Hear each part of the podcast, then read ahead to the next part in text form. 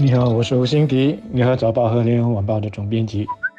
你好，我是罗文燕，华文媒体集团营运总编辑。政府上星期五再推出了总值十一亿元的辅助配套，帮助员工与企业应对这次从七月二十二号到八月十八号的高警戒解封第二阶段所带来的冲击。现在政府发放配套已经不再是一刀切的了，而是着重针对性的帮助直接受到打击的行业的员工和企业。这次呢，特别重点帮助的是巴沙和熟食摊贩。这轮的收紧防疫措施又在禁止了堂食，加上巴沙出现官病确诊病例，导致熟食中心受到双重打击。就如早报本周末所报道的，像文理坊美食村因出现七起确诊官病病例而必须关闭两个星期。由于巴沙和熟食摊贩所受到的打击比较重，政府这次为他们提供了专门的辅助基金，所有符合资格的熟食和巴沙摊贩，每一人可以获得一次性的五百元现金补助，相信对他们会有一定的帮助。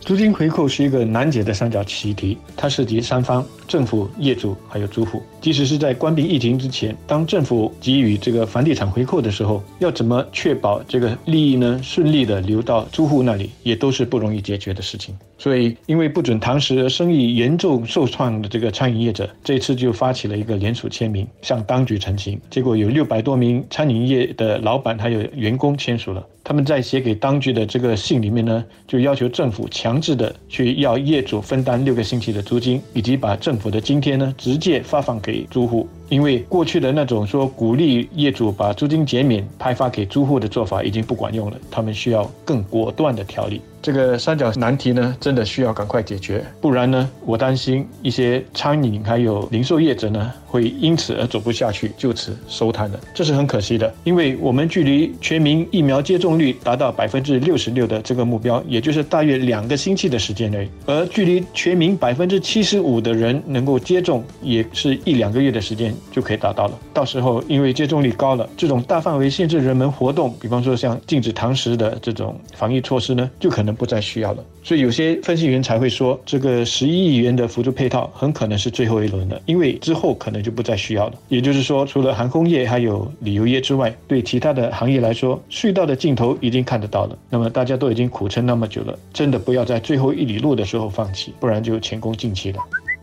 政府这次再次推出援助配套，相信还是会有商家企业是觉得不够的。不过，相信对于商家企业度过这一个月的难关，应该是有一定的帮助的。而如果我们放眼全球，有多少国家能够像新加坡这样有资源和能力，一再推出援助配套，帮助受影响的企业和个人呢？援助配套所给予的津贴不足以弥补企业商家所失去的收入，而政府也确实没有义务去弥补全部商家所失去的全部收入，但至少能够帮助受影响的个人支付这段期间的基本开销，商家企业也能够应付基本的开支，如租金和员工的薪水。银行和金融机构在这段期间也应当通融贷款利息的偿还。小贩和摊贩在这段期间，即便不营业，相信也能够靠补贴来糊口。对于能够转型的小贩来说，他们还会有一些额外的收入。当然，对于小贩和企业而言，政府的援助配套和津贴不是万灵药，他们仍然会继续面对经营压力。此外，政府这次不必动用储备金，但政府也已投入了很多的资金，一再的推出援助配套也不是长久之计。真正能够帮助到企业，避免政府再次大量掏钱，甚至是再次动用储备金的，